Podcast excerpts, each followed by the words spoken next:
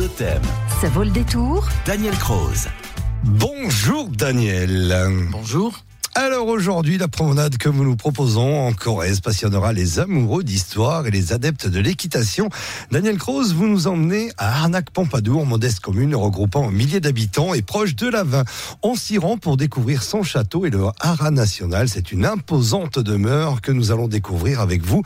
Daniel et David Martin. Oui, c'est une imposante demeure qui est protégée par huit tours de guet, coiffées de toits en poudrière.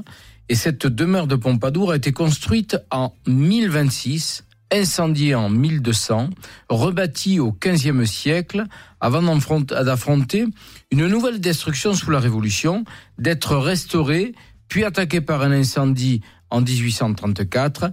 Elle est occupée aujourd'hui par l'administration des haras. On peut y apprécier notamment des tapisseries d'Aubusson et des ouvrages des compagnons du Tour de France.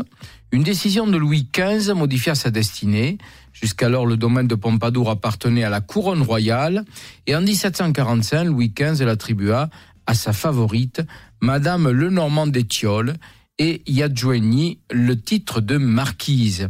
L'heureuse élue devint donc la marquise de Pompadour, alors qu'elle n'était pas d'origine aristocratique. Alors, qui était-elle avant de devenir euh, la marquise?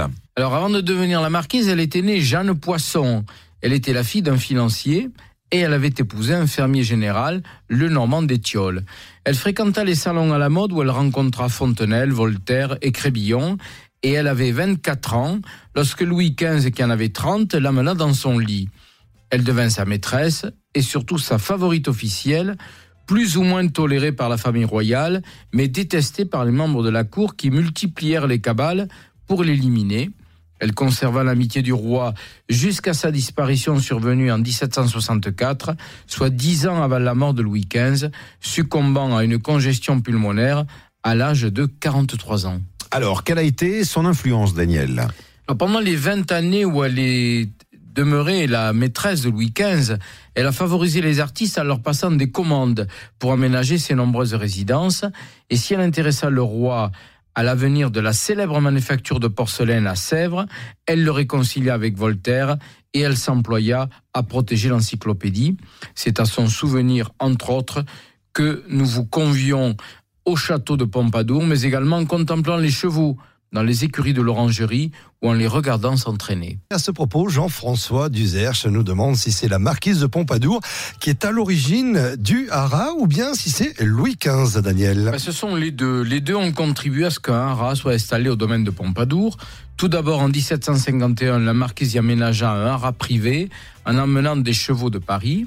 Dix ans plus tard, en 1761, Louis XV le transforma en haras royal qui sera florissant jusqu'à la fin de la monarchie.